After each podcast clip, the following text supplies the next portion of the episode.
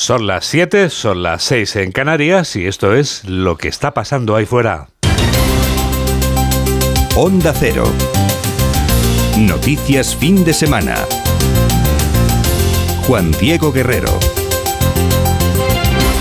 Buenos días a todo el mundo. Este sábado de pasión será un día apasionadamente primaveral ¿O será un día apasionante pero frío? Mamen Rodríguez Astre. Será un día apasionante para volver a dividir el mapa de España. La del agua con temperaturas más frescas y la soleada con calorcito más apetecible pero menos deseable. Lloverá por la mañana en el tercio norte sobre todo en Asturias, para alegría de ellos. Por la tarde en Burgos, Soria y Barcelona y por la noche en Aragón y en Baleares. El ambiente será más invernal con termómetros que no superarán los 10 grados de máxima en Burgos y en Pamplona. Los soleados superarán los 20 y llegarán hasta los 25 en el este día de playa en toda la comunidad valenciana en la de Murcia y en el oeste de Andalucía. Estos son los titulares de apertura con Carlos León.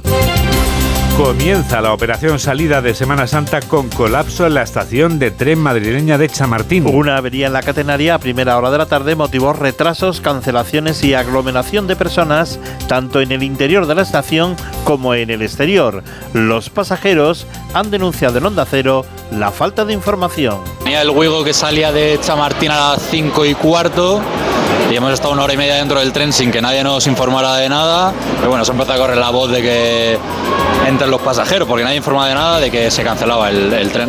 Pedro Sánchez regresa a España tras su viaje a China. Se ha reunido con el presidente Xi Jinping y ha defendido la posición de Zelensky y de la Unión Europea para lograr la paz en Ucrania. He animado al presidente Xi a que pueda mantener una conversación con el presidente Zelensky para conocer de primera mano este, este plan de paz del gobierno ucraniano.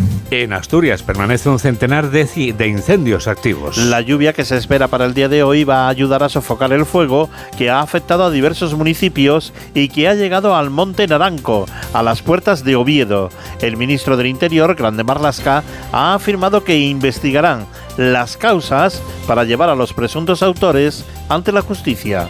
Todas las investigaciones ya están iniciadas, ya se concluirán y que no tenga nadie duda de que en el caso de delitos eh, provocados, sus responsables eh, van a responder ante los tribunales. Donald Trump imputado por el presunto pago fraudulento a la estrella porno Stormy Daniels. Es el primer presidente que está imputado penalmente. El martes tendrá que escuchar los cargos. Su abogado ha conseguido que no entre esposado y sus aliados llaman a tomar las calles para protestar por esta imputación. Unidas Podemos acusa al CIS de manipular las encuestas en beneficio de Yolanda Díaz. Aseguran que se ha restado a su partido los votos de la plataforma Sumar para rebajar las expectativas electorales de la formación morada. Muere el jefe de Estado Mayor de la Armada, Antonio Martorell, a los 62 años. La capilla ardiente quedará instalada en el cuartel general de la Armada. Ha fallecido en Madrid a los 62 años y desempeñaba este cargo desde febrero del año 2021. La ministra de Defensa, Margarita Robles, ha transmitido a sus familiares y allegados sus condolencias. La expresidenta del Parlamento de Cataluña, Laura Borràs, pide que se le restituya en el cargo. Lo ha reclamado a pesar de la condena impuesta por el Tribunal Superior de Justicia de Cataluña a cuatro años y medio de cárcel por adjudicar contratos a dedo. Hoy recibirá el alta hospitalaria el Papa Francisco. Según ha informado el Vaticano, el Papa ha mejorado notablemente de su bronquitis y se espera que mañana presida la misa del Domingo de Ramos. En deportes esta madrugada ha perdido Carlos Alcaraz en las semifinales del torneo de Miami. El italiano Yannick Sinner le ha derrotado por 2 a 1 y de esta forma el murciano pierde el primer puesto de la ATP. En los entrenamientos libres del Gran Premio de Fórmula 1 de Australia, Verstappen fue el más rápido por delante de Fernando Alonso en los entrenamientos libres. En fútbol vuelve la liga con el partido Mallorca 0 Osasuna 0 y en la Liga Femenina de Fútbol el Real Madrid se impone 3 a 0 al Levante Las Planas. 7 y 4, 6 y 4 en Canarias y tenemos toda la radio por delante.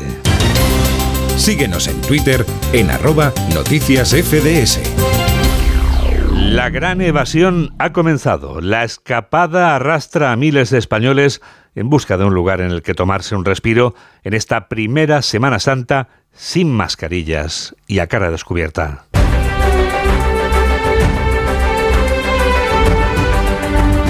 Los 16 millones de desplazamientos que prevé la DGT hasta el lunes 10 ilustran bien esta gran evasión. Hace 18 años, 18, que no había tantos coches circulando en Semana Santa. Paco Paniagua. La DGT calcula que esta Semana Santa es la de más coches previstos desde el año 2005. En 2020 y 2021 no hubo dispositivo especial por la pandemia y el año pasado se superaron los 15 millones de desplazamientos. Este año serán 16 millones hasta el próximo día 10.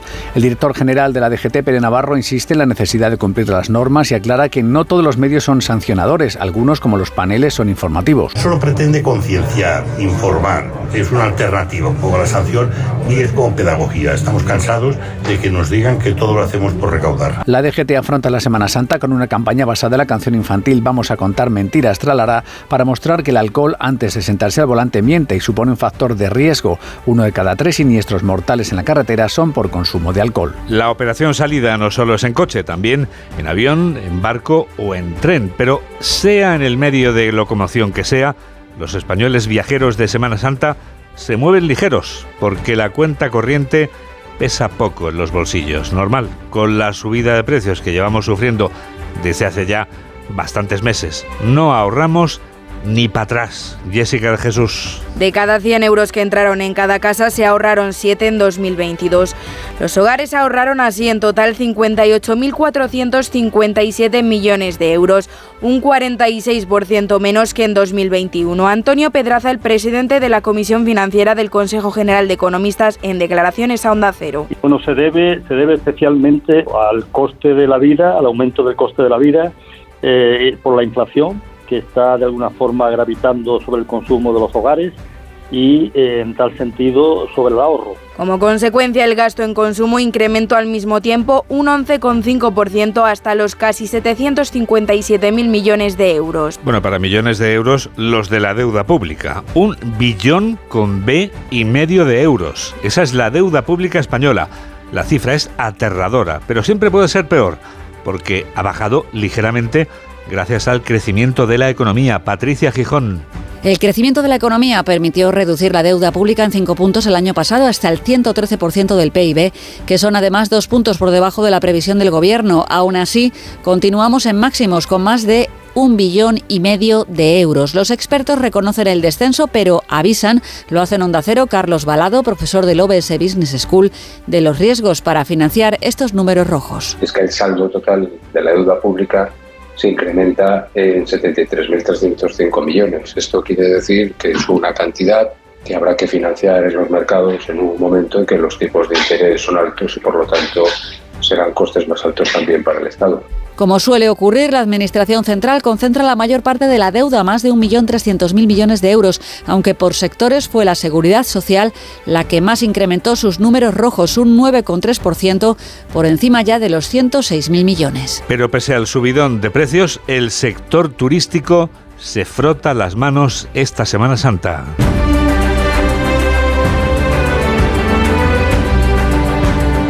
Los hoteleros confían en que esta Semana Santa pueda ser de récord porque el nivel de ocupación de alojamientos es muy alto y crece el optimismo. Caridad García. El sector hotelero afronta la Semana Santa con optimismo porque esta primavera está presentando unas cifras en ventas y ocupación que superan en un 12% a las cifras de 2022, marcado por la incertidumbre que generó el comienzo de la guerra de Ucrania. Jorge Marichal, presidente de la Confederación Española de Hoteles y Alojamientos Turísticos, resume las cifras del mercado. Las ocupaciones del sol y playa están en torno ya a un 80%, con lo, con lo cual mejorarán en los últimos días y siempre hay una reunión final donde podemos llegar a, a índices de ocupación por encima del 95%. En, en el turismo de interior pues estamos prácticamente ya un 65% de ocupación y algunas modalidades específicas como los camping pues tienen eh, ocupaciones por encima todavía de lo que es la hotelería de sol y playa tradicional y están ya en torno a un 90 a un 90%. Desde la patronal hotelera apuntan que los precios que suman ya 21 meses al alza van a mantenerse elevados en respuesta a la alta demanda que existe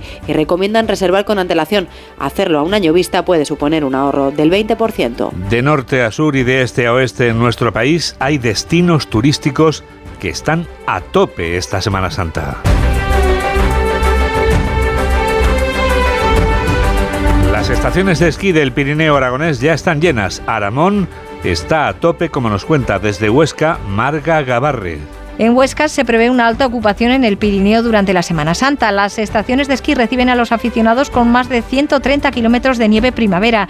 Y a pesar de que se han reducido algo los espesores, las condiciones del esquí en pistas se han visto mejoradas gracias a las últimas nevadas y a la bajada de temperaturas. Las temperaturas ayudan a que el sector turístico pueda alcanzar cifras nunca vistas antes en la Costa del Sol. José Manuel Velasco. Durante la próxima Semana Santa en la provincia de Málaga se pueden alcanzar cifras históricas de visitantes. Juan Manuel Moreno, presidente de la Junta de Andalucía. La provincia que se espera que tenga unos mejores datos, ya tengo que adelantar que es Málaga. Durante la semana alcanzar una ocupación media del 77% y los días festivos probablemente supere el 86%. A ello ayudará el aumento de plazas ofertadas de alta velocidad con la entrada en funcionamiento de Irio en competencia con AVE. El turismo rural vive también una Semana Santa de esplendor en comunidades como Castilla y León. Lucía Barreiro.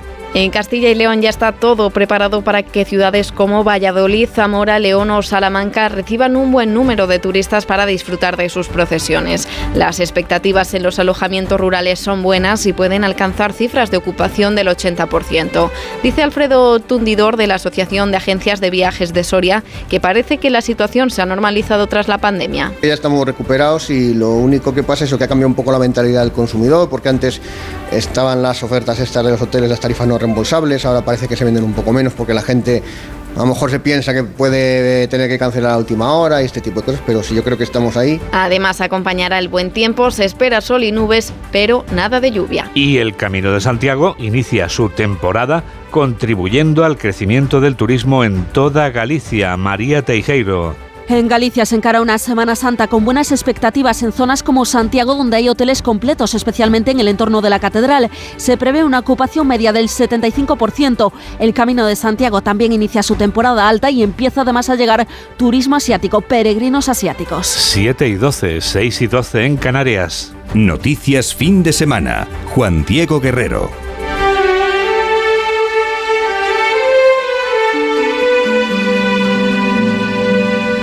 El fuego que castiga con fiereza al Principado de Asturias puede menguar en las próximas horas. La oleada de incendios que ha obligado al desalojo de varios cientos de personas puede ir a menos durante este sábado gracias a la lluvia. Redacción de Onda Cero en Asturias, Arturo Tellez. La lluvia, la bajada de temperaturas que se quedarán en máximas de 15 e incluso la nieve en 1200 metros son aliados de los equipos de extinción. El viento sopla del oeste y amaina, lo que ayudará a frenar el avance de las llamas hacia la costa, como ocurría con Luarca. El alcalde del concejo de Valdés, el socialista Óscar Pérez, defiende la declaración de zona de emergencia. En el puesto de mando avanzado de Navelgas, el ministro de Interior, Grande Marlasca, se mostraba cauto sobre de qué manera está la mano del hombre. Tras estos fuegos, investigará y se aplicará la ley a quien sea culpable. Pero todas las investigaciones ya están iniciadas, ya se concluirán y que no tenga nadie duda de que en el caso de delitos eh, provocados, sus responsables eh, van a responder ante los tribunales. La Fiscalía ha pedido a las brigadas que les envíen informes sobre las causas de los fuegos y al Gobierno del Principado que dé cuenta de sus planes de prevención de incendios y de limpieza de montes. También toca analizar daños en casas, pastos, plantaciones, granjas, recintos apícolas y todo tipo de negocios. 7 y 14, 6 y 14 en Canarias. Onda Cero. Noticias fin de semana. Pedro Sánchez ha trasladado a Xi Jinping la propuesta de paz de Volodymyr Zelensky y la Unión Europea y la propuesta ha tenido una respuesta. La respuesta del presidente chino ha sido esta. ¿Han oído algo? Nada. Pues eso es lo que sabemos de la respuesta de Xi Jinping. Nada. Pedro Sánchez era quien al responder como podía cuando le preguntaban por la respuesta de Xi Jinping, recordaba que él solo habla por sí mismo y no de lo que dicen otros. O sea, que será el presidente chino quien explique lo que ha respondido al jefe del Ejecutivo español. Qué importante es el país en el que uno vive, ¿verdad, presidente? Es natural que usted no pueda decirlo. Un mandatario ha de tratar con mandatarios que lideran sistemas políticos distintos a la democracia. Y es comprensible. Informa el enviado especial de Onda Cero a China, Juan de Dios Colmenero. De regreso a España, el presidente del gobierno aterrizará en unas horas en Madrid después de su visita a China. Salen satisfechos, aseguran desde la delegación española, no tanto porque haya habido una respuesta concreta de China sobre el proceso bélico en Ucrania, sino porque han tomado nota de la postura española como el primer socio europeo que ha mantenido un encuentro con Xi Jinping tras la visita a Rusia del mandatario chino. No es una cuestión de confianza, sino de credibilidad, aseguraban fuentes del gobierno. El presidente Xi tiene sus criterios y lo que ha hecho ha sido escuchar la posición española. Sánchez insistió en esa postura europea sobre Ucrania, la defensa de la integridad territorial y el rechazo a la amenaza nuclear. El rechazo total y rotundo a no solamente la utilización, sino incluso la amenaza de utilizar armamento nuclear. Creo que esto es muy relevante de cara a la guerra, pero también, lógicamente, al contexto geopolítico que le acompaña. Y, en segundo lugar, el del respeto a la integridad territorial, que es, a mi juicio, a juicio del Gobierno de España, algo que está violentando precisamente Putin con su guerra. De la postura de China, eso sí, no hemos escuchado ni una palabra de Pedro Sánchez, al igual que ninguno de los temas de actualidad nacional por los que se le ha preguntado en la comparecencia de prensa, como la presentación del proyecto político de Yolanda mañana o el estado de salud de la coalición con Podemos. Donald Trump ha llegado tarde a los Oscars, porque su interpretación habría competido hace un mes por la estatuilla de mejor actor protagonista, no hay duda. Hacerse la víctima está funcionándole a la perfección, tanto que sus aspiraciones a repetir como candidato republicano a la Casa Blanca se mantienen intactas pese a que este viernes era imputado por un gran jurado neoyorquino, corresponsal de Onda Cero en Norteamérica, Agustín Alcalá. Donald Trump, sospechoso de cometer probablemente un delito de encubrimiento, de conspiración y de falsificación de cuentas en el caso de pagos a una actriz pornográfica para violar las leyes de financiación de las elecciones presidenciales, aprovechó que la Fiscalía de Nueva York guardó silencio ayer para bombardear con una veintena de mensajes a sus seguidores pidiéndoles dinero, cuestionando las razones del fiscal para procesarle y también para menospreciar al juez ante el que deberá presentarse el próximo martes en Nueva York. Su abogado, Joe Tacopina, se unió a los ataques de su cliente contra la la Fiscalía. Este es un caso que no hubiera sido investigado contra otra persona que no se llame Donald Trump, dirigido por un fiscal que tiene muchas diferencias políticas con el presidente. Es un caso muy preocupante porque no hay delito alguno. Trump planea dormir el lunes en las torres que llevan su nombre en la Quinta Avenida y presentarse después del mediodía del martes en el decimoquinto piso del tribunal donde se le tomarán las huellas dactilares. No será esposado ni deberá esperar en una celda. En el piso donde esperará ser puesto a disposición judicial no hay cámara, por lo que por ahora no se sabe si habrá la tan esperada fotografía de Trump detenido. El Papa saldrá este sábado del hospital en el que había sido ingresado por una bronquitis y según el Vaticano, mañana presidirá la ceremonia que da comienzo a la Semana Santa Cristiana, la misa del Domingo de Ramos que se celebra en la plaza de San Pedro, corresponsal de Onda Cero en Roma, Darío Menor. El Papa Francisco recibirá hoy el alto hospitalaria del Policlínico Gemelli, donde fue ingresado el pasado miércoles debido a una bronquitis que arrastraba desde los días anteriores.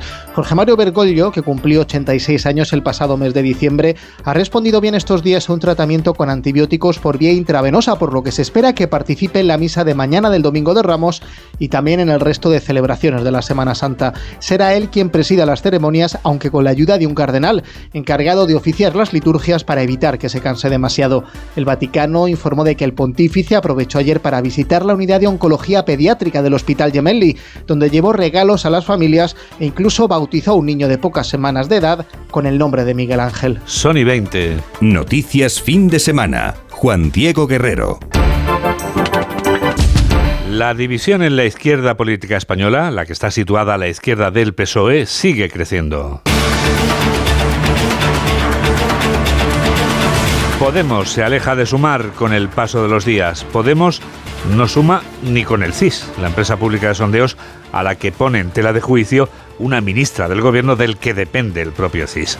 El Partido Morado de Yone Belarra y la plataforma rosa de Yolanda Díaz parecen polos opuestos. Ignacio Jarillo. A solo 24 horas para la presentación de Yolanda Díaz como candidata a la presidencia del gobierno, su plataforma Sumar sigue sin contar con Unidas Podemos siquiera como simpatizante y se sitúa además en el centro de la polémica entre las moradas de Ione Belarra y su batalla contra el CIS, porque ayer Unidas Podemos exigía explicaciones a su director José Félix Tezanos, que según la número 3 de esta coalición, Lilith Bestringe, manipuló la encuesta habitual sobre intención de voto para que a Sumar no le perjudicara el fiasco de Podemos en la ley del sí se desclasificó a sumar dentro de la categoría de Unidas Podemos y se le clasificó dentro de la categoría de otros partidos, de tal manera que esto contribuía a que se pudiese contar que esa bajada eh, en la encuesta se debía a la polémica en torno a la ley solo si así. La dirección de Unidas Podemos pide explicaciones contestadas así enseguida por el ministro Bolaños. Todas las encuestas que hace el CIS son diseñadas por los técnicos, por los profesionales del Centro de Investigaciones Sociológicas, con criterios objetivos, con criterios técnicos. Con este último enganchón político, nada hace pensar que tras el acto de mañana de Yolanda Díaz en Madrid, en el que no estará Unidas Podemos, habrá un acercamiento entre ambas izquierdas en este superaño electoral. Las críticas al CIS por parte de una ministra del Ejecutivo del que depende el CIS llevaba este viernes al líder de la oposición a acusar a Pedro Sánchez de presidir un desgobierno. Alberto Núñez Feijó hablaba así un día antes de la entrega de carnes a afiliados que va a protagonizar en Zaragoza este sábado en una fecha muy señalada, José Ramón Arias. El Partido Popular conmemora con esta simbólica entrega de carnés a los casi 12.000 nuevos afiliados registrados en los últimos 12 meses, el primer año de Feijo al frente del PP. En Génova han querido poner el foco en este acto de Zaragoza en los militantes que fueron los que más sufrieron con la crisis interna de febrero del pasado año. Ayer en Elche, Núñez Feijóo acusó a Pedro Sánchez de presidir un desgobierno con un miembro de su ejecutivo señalado por el Supremo y una ministra poniendo en cuestión ahora un organismo que depende del propio gobierno como es el CIS. No podemos seguir en este desgobierno donde un ministro que tiene que cesar aún no ha sido cesado y donde una ministra acusa a una parte del gobierno de malversación y de manipulación. El presidente popular recordó que su partido lleva cinco años denunciando la utilización partidista del Centro de Investigaciones Sociológicas y advirtió de la existencia de una intente entre Pedro Sánchez y Yolanda Díaz para acabar con Podemos. 7 y 22, 6 y 22 en Canarias. Onda Cero. Noticias fin de semana. La faraona no cabe en un museo, pero un museo sirve para aproximarnos a uno de los genios del arte español. La ciudad gaditana que vio nacer a Lola Flores ofrece desde este fin de semana la posibilidad de conocer mejor a esta artista que nació hace un siglo, pero que es eterna y que ya tiene un museo que lleva su nombre, Onda Cero Jerez, Leo Galán. El Centro Cultural Lola Flores, dedicado a la figura de la faraona, ya tiene sus puertas abiertas coincidiendo con el año en el que se celebra el centenario de su nacimiento. El centro, ubicado en la antigua nave del aceite, junto al futuro Museo del Flamenco de Andalucía, contiene piezas de gran valor sentimental como el vestido de boda que llevó la artista cuando se casó con Antonio González el Pescailla, sus joyas, sus batas de cola, así como escritos y dibujos realizados por la artista. Lolita quería agradecer a Jerez y a los jerezanos que sea ya una realidad este centro cultural dedicado a su madre. Lola Flores es eterna y aquí está, en su casa, viva y en su Jerez, en su tierra donde la vio nacer. Destacar que el gobierno municipal ha invertido unos 700.000 euros en este espacio que próximamente formará parte de un complejo museístico mucho más amplio. 7 y 23, 6 y 23 en Canarias. Internet y las aplicaciones móviles ofrecen muchas posibilidades a quienes buscan el amor pasajero el amor para siempre.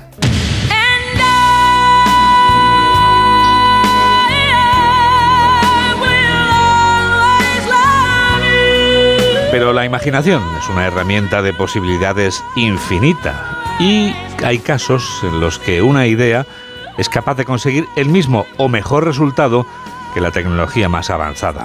Una taberna o una tienda de muebles pueden ser lugares para la amistad, el amor o lo que surja, Laura Gil.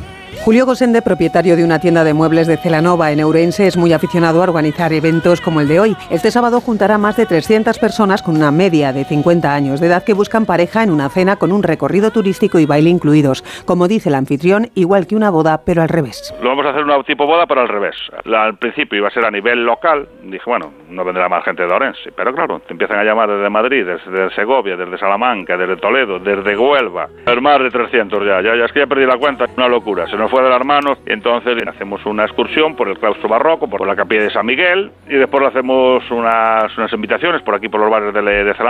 Y después hacemos la cena y el baile. La idea se le ocurrió, explica, viendo a los solteros y solteras que entran en su tienda. Al tener clientes, te vienen chicos o chicas solas, tal, le preguntas si no vienen acompañadas, te dicen que están sueltas, tal, o que vienen solas, ¿sabes? Y, y nada, yo como hago algún evento más, hago una feria en Semana Santa y esas cosas, me dijeron, me lo propusieron, oye, tú que haces estas cosas, ¿por qué no te atreves a hacer esto? Y dije, ¿y por qué no? Otros también se animan. En Vigo, la taberna Mina organiza el primer miércoles de cada mes una suerte de Tinder analógico bajo el nombre El Día del Pinchito, con estos pasos que explica Alejandra Gómez, encargada del local. Si quieren participar, les doy un, un posavasos. Ahí pones cómo quieres que te identifique, o alguna red social, o tu teléfono. Si tú tienes el posavasos visible, eres susceptible de que alguien que esté en el bar te mande un mensaje. Escribes el posavasos, me llamas a mí, que soy cupido por una noche, y yo se lo entrego a la persona. Pase lo que pase, explica el buen ambiente en el bar está asegurado y si salta o no la chispa al final se queda para la intimidad de los clientes, igual que en el sistema de citas secretas Oniva, que prepara encuentros en sitios inesperados como un gimnasio o una galería de arte entre gente que no se conoce para hacer deporte, conversar o lo que surja. Lo que surja es lo que vamos a contar ahora enseguida, que es algo nuevo de este continente viejo. Hola, soy Rubén Amón y yo también escucho noticias fin de semana con Juan Diego Guerrero. Comer frente al ordenador, los aquí remamos todos juntos, las reuniones interminables. Respira, come frente al mar, rema en aguas cristalinas, disfruta paisajes interminables. No esperes al verano para volver a respirar. Hay un lugar a menos de una hora de ti que te espera todo el año. Vive las Islas Baleares. Cuando te das cuenta de que tus niños ya no son tan niños, es lógico y normal que te preocupe esto. Ahora que mis hijos son adolescentes, los fines de semana salen solos hasta tarde y eso no me deja muy tranquila, la verdad. Esto te lo soluciona Securitas Direct, porque en su app tienen un botón SOS para pedir ayuda en caso de emergencia, respondiendo de inmediato para enviar ayuda donde estén, porque tú sabes lo que te preocupa y ellos saben cómo solucionarlo. Llama ahora al 900-272-272 o entra en securitasdirect.es. Síguenos en Facebook en Noticias Fin de Semana Onda Cero. 7 y 27, 6 y 27, y 27 en Canarias y llega el minuto europeo en el que hoy hablamos de un fenómeno resultante de la fusión de dos casos, el de Ponsatí y el de Puigdemont. Podríamos llamarlo Ponsamont. Y no hay mejor lugar para ambientarlo que Waterloo. Con la música que toma nombre del balneario en el que reside el expresidente de la fuga, vamos a escuchar cómo Jacobo de nos habla durante un minuto de este fenómeno que podríamos considerar una distopía, si no fuera porque es tan real como la vida misma. Lo de Clara Ponsatí volviendo a Cataluña esta semana estaba en el guion que cualquier espectador atento hubiese podido escribir. Desaparecido el delito de sedición, acusada solo de desobediencia, que no conlleva pena de cárcel, la Clara no arriesgaba mucho volviendo y Puigdemont obtenía por el mismo precio dos victorias. La primera, volver a la actualidad con esa imagen de Calimelo perseguido injustamente. Y la segunda, poner a prueba la determinación de detenerle del juez de arena si alguna vez se le ocurre poner el pie en su querida Gerona, perdón, Girona. Así, el expresidente catalán nos convocó inmediatamente a los medios en Bruselas para denunciar que no se respetaba la inmunidad europarlamentaria de su exconsejera, que podría desaparecer, por cierto, en cualquier momento. Por eso era el momento de plantear el desafío antes de que desaparezca, para volver a la vida, para volver a respirar, para volver a ocupar portadas, para volver a ser, porque a medida que pasa el tiempo, ser cada vez es menos.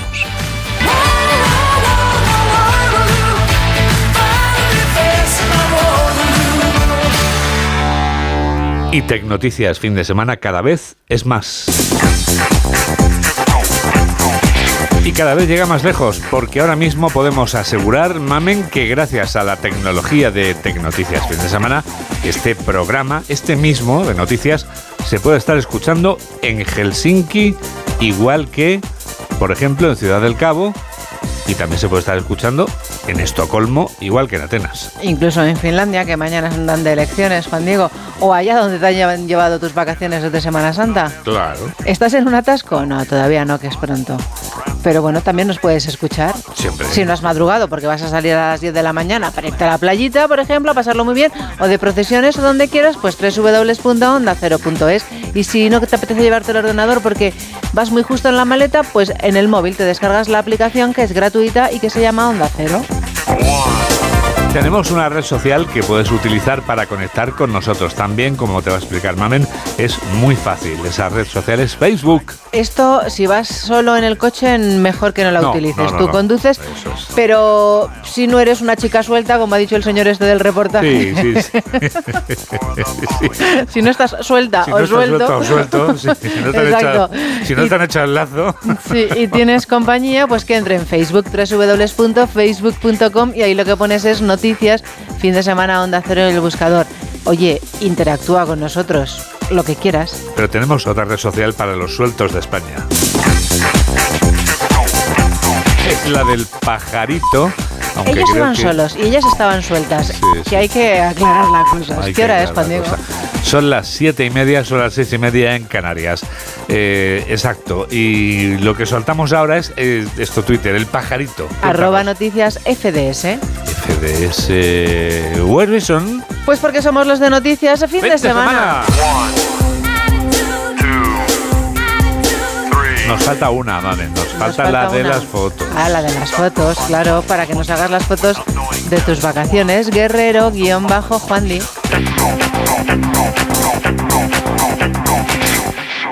A esta hora les hablamos de películas, películas en las que hay diálogos, claro, pero hoy vamos a arriesgar el todo por el todo. Atención al reto. Podríamos hablar de una película de cine mudo. Podemos hacerlo. Mejor dicho, vamos a hacerlo. Hay una película que se estrenaba hace exactamente un siglo. Sí, se estrenaba hace 100 años. Y contiene una de las secuencias más icónicas del cine mudo. La de su protagonista agarrando las manecillas de un enorme reloj mientras cuelga de un rascacielos de Los Ángeles. Ese instante cinematográfico inmortalizaría a Harold Lloyd. Mamen Rodríguez Astre desvela todo lo que no sabíamos de El hombre mosca. Este largo en el que se refleja con humor e ironía la sociedad capitalista, las diferencias de clases y hasta el machismo, arrasó en taquilla. Puedo hacer lo que quiera y salirme con la mía. Es una de las obras maestras de Harold Lloyd que nos ofrece además uno de los grandes momentos del cine mudo, su imagen colgado de las manillas de un reloj. Podría trepar un edificio de 16 pisos con los ojos vendados. La idea se le ocurrió al ver trepar a la araña humana. Este hombre se dedicaba a subir por los edificios en Los Ángeles. Harold le esperó arriba y le propuso participar en la película. ¿Treparías el edificio Bolton de 12 pisos por 500 dólares? La escalada no hubo trucos. Se colocaron plataformas con colchones debajo de las ventanas. Había alambres fuertes e invisibles donde no tenían plataformas. El hombre araña, Bill Strotter, dobló a Lloyd. El resto lo hizo todo el actor. Por 500 dólares treparía hasta el cielo y me colgaría de las puertas del paraíso con mis talones. Y atención porque le faltaban dos dedos de una mano, la derecha. Le explotó una bomba de atrecho en una sesión de fotos. Se tenía que encender un cigarrillo con la mecha de una bomba. Por tanto, siempre llevaba un guante ortopédico. Madre, Mildred ha prometido venir a la ciudad y casarse conmigo tan pronto como a mí me vaya bien. La prota femenina se casó con él también en la vida real. Tenían una casa con 44 habitaciones, piscina olímpica y dos campos de golf.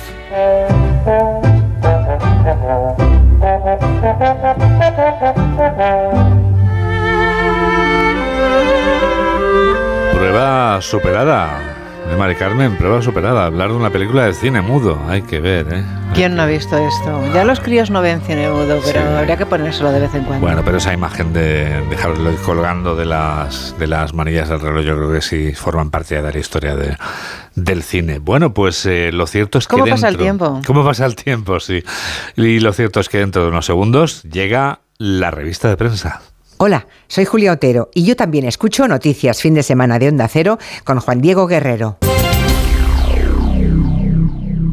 Si tienes tu casita en la playa, es lógico y normal que te preocupe algo así. Llegar allí es un relax, pero antes de llegar pienso, ¿y si en estos meses sin venir ha entrado alguien en casa y no me he enterado? Pues con Securitas Direct tienes la mejor solución, porque con su alarma antiocupación, la policía tendría pruebas de que han entrado en tu casa y podrían actuar para desalojarlos cuanto antes. Porque tú sabes lo que te preocupa y ellos saben cómo solucionarlo. Llama ahora al 900-272-272 o entra en securitasdirect.es. Síguenos en Twitter en arroba noticias FDS. Sí, sí, sí, sí, la revista de prensa ya está aquí. Y ya están aquí los titulares del diario La Razón Mamen. Que titula Juan Diego Preocupación en el Partido Socialista por la guerra entre Podemos y Díaz. Los socialistas se preparan ya para la ruptura y apuestan por dar oxígeno a la vicepresidenta. Avisan a la formación morada de que su estrategia de boicot interno no se puede sostener. La foto de portada es para Sánchez saludando al presidente chino, a Xi Jinping, durante su visita ayer en Pekín. Entrevistan a Noelia Arroyo, que es la alcaldesa de Cartagena. Dice que quieren convertir la ciudad en capital del Mediterráneo. Pero hay más asuntos. La imputación de Trump, que sacude a un Estados Unidos dividido.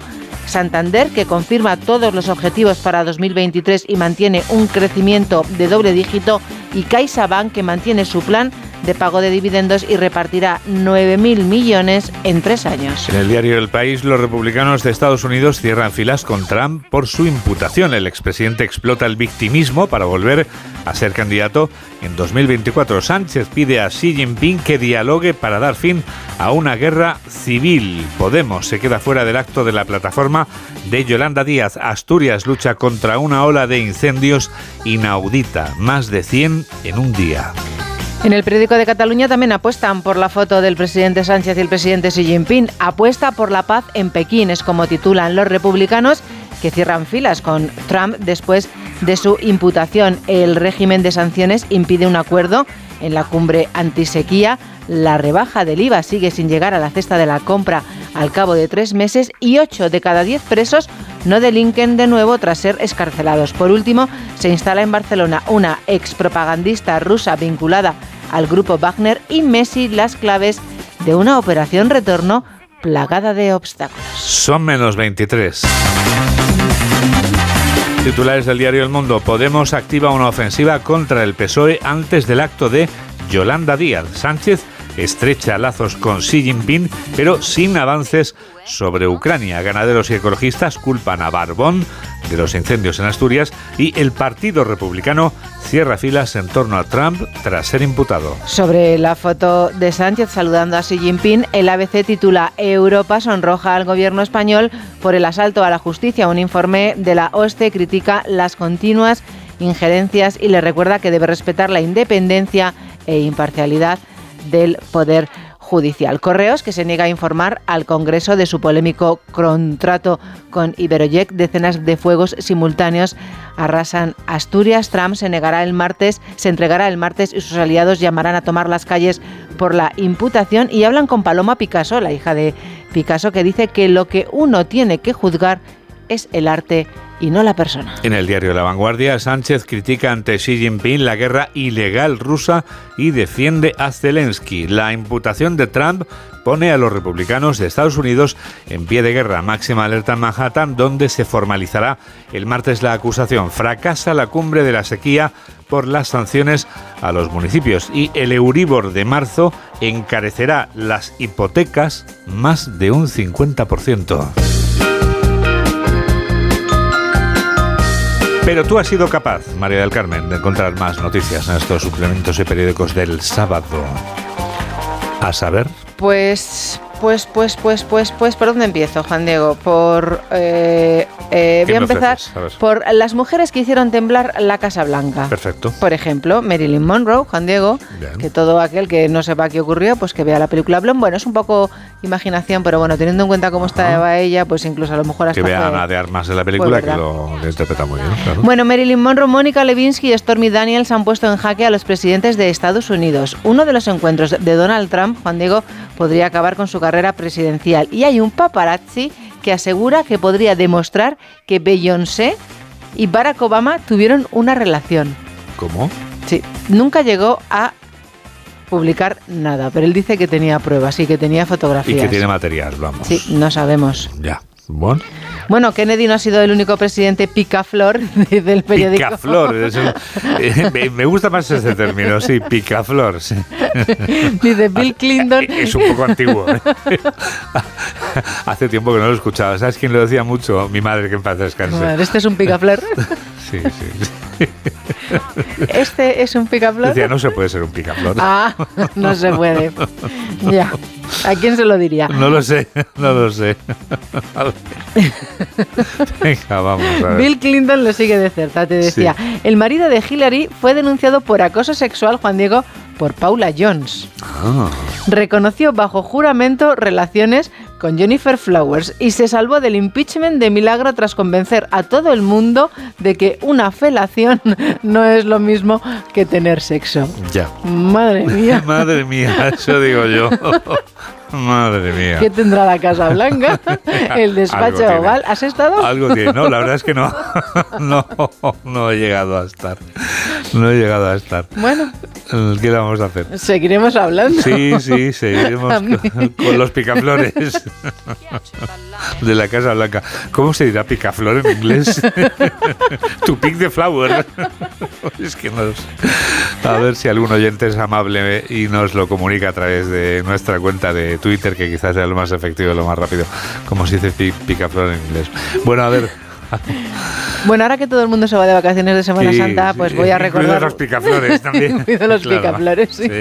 Voy a recordar pues lo que nos dice la policía. Robos en casa por Semana Santa, los ladrones Spiderman y las bandas itinerantes. La policía alerta a los ciudadanos en la primera época crítica del año.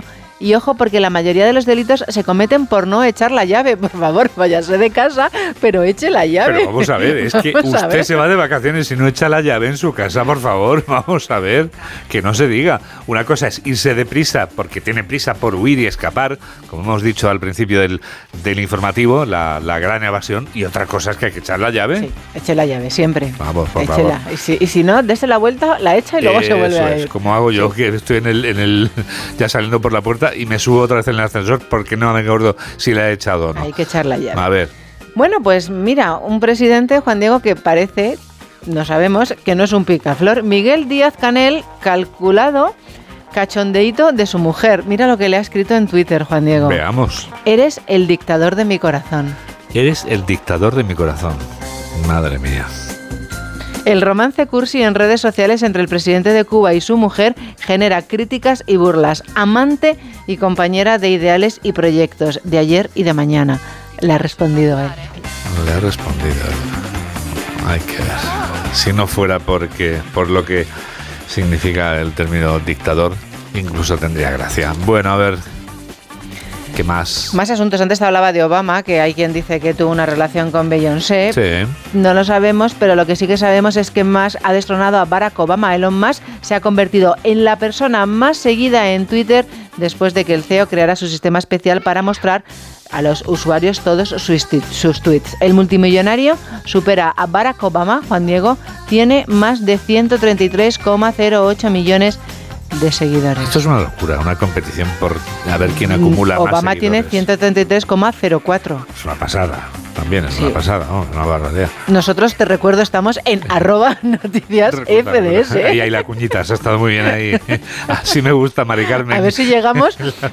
eh, A la décima parte. Pero- No, no creo. bueno, o a la nosotros centésima. somos pocos, pero bien avenidos. Valoramos la calidad, no solo la cantidad. También, también la cantidad, ¿eh? Sí, valoramos la cantidad. Pero, Pero- valoramos mucho la calidad de los seguidores que tenemos. Ahora, si quieren ser más, también valoraremos la cantidad. Claro, claro, claro. Nosotros admitimos a todo el mundo Por supuesto, estamos abiertos a.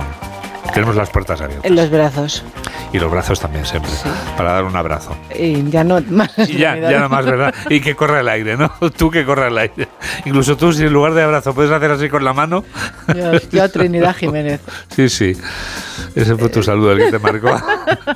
bueno, en fin, que todavía. Bueno, me queda el tema de Ana Obregón, claro, Sí, para terminar. Todavía te, te quedan dos minutos y medio para rematar. con Ana Obregón, que mira lo que dice hoy La Razón. He visto el artículo de José Mi hoy, el, el del ABC, que la defiende, ¿vale? Sí. Que es que todo el mundo se la ha echado en contra. Entonces, bueno, vamos a hablar de gente que también la defiende. Mira Eh, lo que vivimos dice. afortunadamente en un país en el que cada uno puede expresar su opinión y se trata de que si tú y yo no tenemos la misma opinión, cada uno mantenga la suya y respete la del otro. Ah, ¿no consiste en que nos tiremos de los pelos? No, consiste en la libertad de expresión, en el Ah. artículo 20 de la Constitución. Ah. Ese que yo aprendí cuando era muy pequeñito y que algunos parecen haber olvidado. Ahí lo dejo. Edadismo es como titula hoy el periódico La Razón. Los hombres que tuvieron hijos más allá de los 60 y no fueron criticados. Cierto, yo te cité ayer a uno y no sé si viene en la lista. Recuerdo que cuando Papucci Ay, fue padre, había risas, incluso caía simpático, había, ¿no? Recuerdo, eran tiempos muy distintos. Eh, Adelante, por favor. Papuchi no viene, ya está No viene, olvidado ya en está la olvidado. revista, pero bueno, da Pero igual. Recuerdo que fue padre con más de 80 años. ¿eh? Eh, Julio Iglesias con 63, Fernández Tapias con 68, por ejemplo, Mick Jagger con 73 o Richard Gere con 69. El popular actor estadounidense Robert De Niro fue padre por sexta vez y por última en el año 2011 a la edad de 68 años a través de un proceso de, ges- de gestación subrogada. No fue la primera vez, lo hice con la que entonces era su mujer y aunque no era la primera vez rec- recurría a este procedimiento a través similar al de Ana Obregón, ¿verdad? de un vientre de alquiler nacía 12 años antes la hermana pequeña de otros cinco hijos de, la- de otros, otros cinco hijos de- del actor. Por ejemplo, el caso de Mick Jagger. En 2016 llegaba al mundo un hijo suyo en Brasil, cuando el cantante contaba con 73 años. Lo más curioso de esta familia es que un año antes de que naciese este Jagger se había convertido en bisabuelo. Impresionante. Y bisabuelo también es el actor británico Bernie Eccleston. Bueno, no es actor este señor, es el de la Sí, Fórmula es 1. de la Fórmula 1, sí, pero lo, hemos, bueno, lo hemos entendido. que en la actualidad El- tiene- El, el actor del motor, el actor del motor Bernie Eccleston. En la actualidad tiene 92 años y hace solo tres venía al mundo Juan Diego, su cuarto hijo. y tenía entonces 89, restando fácilmente los tres. Vale. El que fuera magnate de la Fórmula 1 está casado con una brasileña, Fabiana Flossi, que tiene, es 48 años más joven que él. ¿Y Te si recuerdo si que no se se me- puede adoptar un hijo cuando tu diferencia de edad es de más de 45, ¿vale? Sí. Bueno, pues eso. Y si se mete alguien con Eccleston, supongo que él entra por un oído y le sale por el otro. George Lucas, Juan Diego, George Lucas. Elton John y Clint Eastwood. Clint Eastwood, claro, claro. Clint Eastwood. Vio nacer en 1996 a su octava hija a los 66 años fruto de una relación con una joven presentadora. El intérprete había tenido a su primera hija en 1964. Está claro todo lo que has contado y es una manera importante de acabar en todo lo alto. Ahora vamos a comprobar una semana más que todos somos griegos. Vamos a confirmar que la cuna de nuestra civilización sigue viviendo en nosotros 2500 años después del esplendor de Grecia y lo vamos a confirmar escuchando a José Luis Navarro y hoy nos explica desde un lugar muy especial el origen de las musas. Profesor, buenos días. Buenos días, Juan Diego, y buenos días, queridos oyentes. Un placer poder llevar a cabo esta colaboración hoy desde Atenas, muy cerca de la Acrópolis, no lejos de la entrada, la llamada Colina de las Musas. Es temprano y en breve volveré a entrar, y no me canso, en el Museo de la Acrópolis. Musas, museo, música, palabras que arrancan de las musas, encantadores personajes femeninos, nueve hijas de Zeus y Mnemosine, la memoria, que acompañan a Apolo y que habitan lejos del mundanal ruido de las ciudades, y en el monte Parnaso, camino de Delfos, junto a la encrucijada de los tres caminos del inolvidable Edipo, o en el monte Licón, en Beocia. La soledad, el silencio, el clima perfecto para el artista. Son el símbolo de la inspiración que los griegos vinculaban estrechamente a las bellas artes, muy en especial a la creación literaria, a la música y a la danza. El artista no es un trabajador como la mayoría de los ciudadanos. No puede sujetarse a códigos que limiten o encorseten su capacidad creativa. La figura del buen artista, porque ya Platón matiza que hay buenos y malos, está vinculada, lo dice él, no tanto a la técnica, tecne, cuanto a la inspiración. Que la musa se haga presente para impulsar al creador y sacar lo mejor de él. Eso es lo deseable para conseguir, según los griegos, una obra de calidad. Hemos sido pues justos con las nueve musas utilizando su nombre para referirnos a tantos recintos maravillosos que albergan lo mejor del arte mundial. Y el nombre de la música para referirnos a la más universal de las llamadas bellas artes. Siguiendo al poeta Odiseas Elitis, es pues digno y justo tenerlas en el recuerdo hoy, aquí, ahora y siempre, en el corazón de Grecia.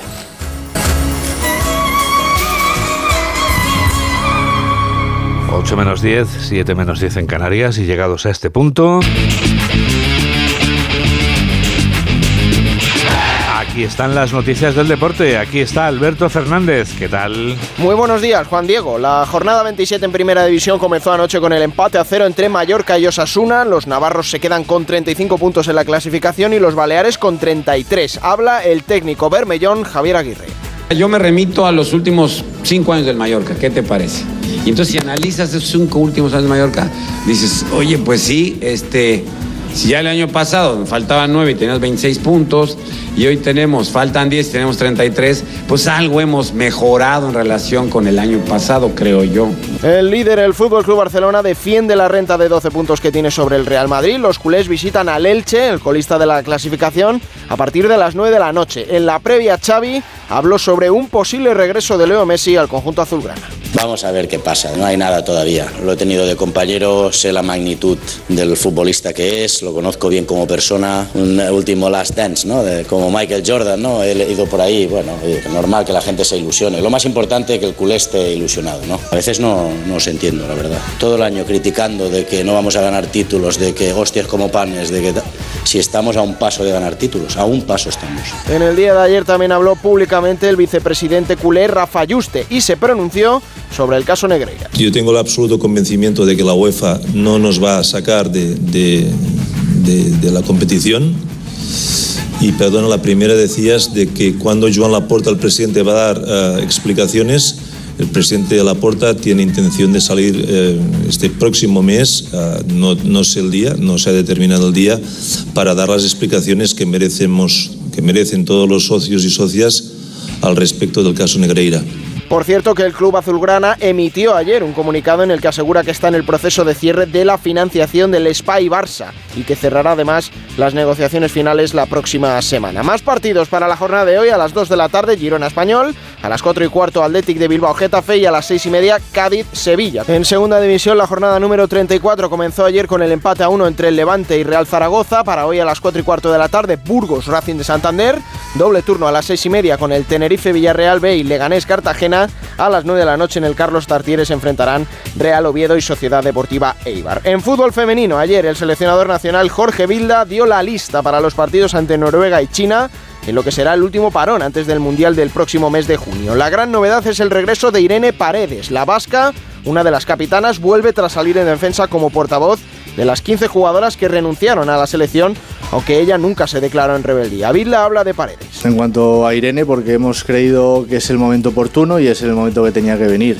El primer requisito es que es seleccionable, es una jugadora convocable. Va a aportar experiencia a la selección y es una jugadora que está comprometida con la selección. No voy a entrar si ha habido conversaciones, no, no lo voy a desvelar aquí. En baloncesto Euroliga, derrota del Real Madrid ayer en Belgrado 104-90 ante Partizan. Cayó también Valencia Basket 95-74 en Kaunas ante Zalgiris y victoria eso sí de Basconia en casa 92-69 frente a los turcos de Fenerbahce. Y en motociclismo, ayer los primeros entrenamientos libres del Gran Premio de Argentina sin Mar Márquez. En MotoGP el primer tiempo lo hizo Maverick Viñales, seguido de Aleix Espargaró y de Jorge Martín. En Moto 2 el más rápido fue Manuel González con Aaron Canet tercero y en Moto 3 Jaume Masia hizo el tercer mejor tiempo.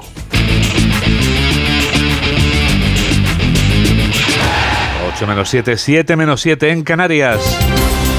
Estos son los titulares de cierre con Carlos León y Mamen Rodríguez Astre. Colapso en la estación de trenes de Chamartín en Madrid. Una avería en la catenaria provocó el caos en la estación, tanto en el interior de los trenes, en los mostradores y en los exteriores por la aglomeración de personas que no tenían información sobre la salida de sus trenes. El colapso provocó retrasos en los trayectos del norte de España y en la comunidad valenciana. Pedro Sánchez insta al presidente chino a que hable con Zelensky. Ya está de regreso a nuestro país nuestro jefe de gobierno que ha pedido a Xi Jinping que hable con el presidente de Ucrania, Zelensky, para lograr la paz. Asturias pide ser declarada zona catastrófica ante el avance de los fuegos. Cerca de un centenar de incendios forestales siguen activos en la región. Las lluvias se esperan hoy en el Principado. Ayudará a la extinción de los fuegos que ha obligado a desalojar a unas 400 personas. El Monte Naranco, a las puertas de Oviedo, también fue afectado por las llamas. La campaña para la reelección de Trump recauda 4 millones de dólares en un día tras su imputación. Donald Trump ha sido imputado por un gran jurado de Nueva York por el caso del pago a la actriz porno Stormy Daniels. Tendrá que acudir ante el tribunal el próximo martes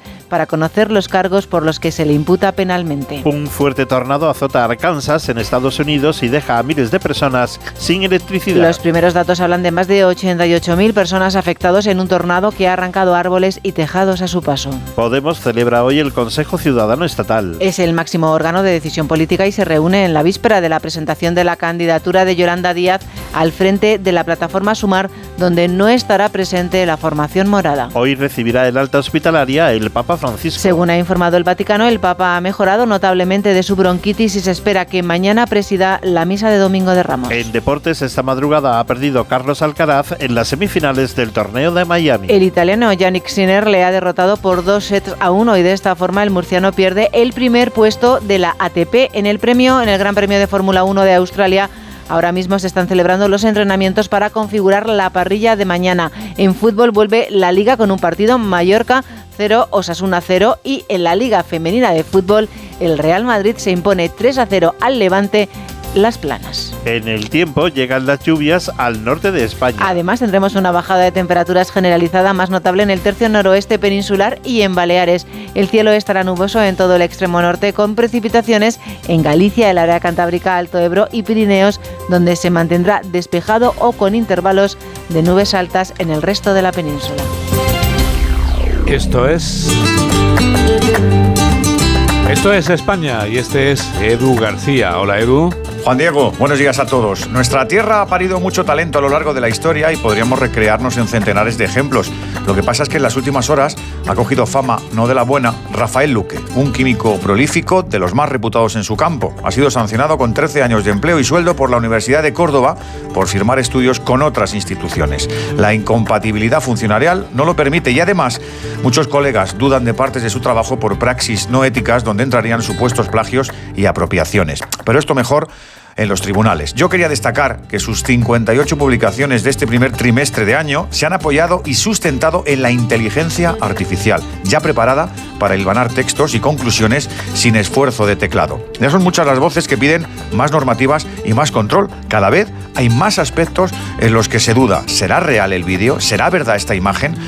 Nos merecemos parar y debatir y consensuar. La humanidad no tiene tanta prisa en estos avances. Las corporaciones que los impulsan, intuyo que sí, no por conciencia social, sino por ese escandaloso retorno económico que anhelan. A este tipo de progreso yo me resisto a denominarlo como tal. De verdad, amigos, cuidado con la carretera y buen fin de y buena semana. Mamen Rodríguez Astres, quien produce, y Miguel Jurado es quien realiza este programa de noticias aquí en Onda Cero, en la radio. Tendremos otra edición a las 2 de la tarde, a la 1 en Canarias. ¿Cómo pasa el tiempo? Nos despedimos ya con otra canción para levantar el ánimo en esta primavera en la que recibimos a la Semana Santa, en la que tienes tiempo para el recogimiento, pero también para echar un bailecito, por ejemplo, con Victoria Riva, a la que conocemos artísticamente como Vico. Ella se define como cantante, compositora y además de todo eso también se define como productora musical. Vico asegura que le flipa tocar el piano desde los nueve años. Ahora tiene 28 y le ha sobrevenido el éxito después de su paso por el Benidorm Fest, en el que ha dado a conocer esta noche entera, que es noche y es ochentera. Siempre para un sábado noche, que puede ser hoy mismo, dentro de unas horas. Gracias por estar a este lado de la radio en la que enseguida comienza por fin los lunes con Jaime Cantizano. Las Vegas, lo que pasa aquí, aquí se queda. La policía en la puerta. Que la radio te acompañe. Frenar, no, díselo, que esta fiesta no acabó. Dame dos, bien de ron y salimos al balcón. Adiós. Que la vida es para disfrutar, que nos sobran ganas de amar.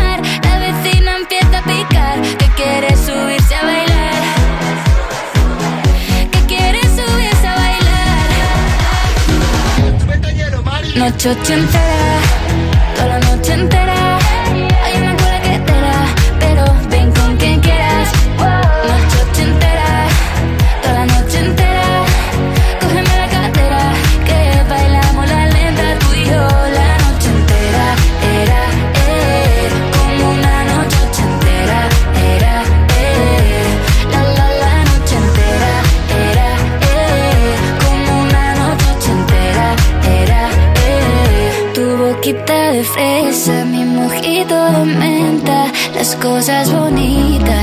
final se encuentran.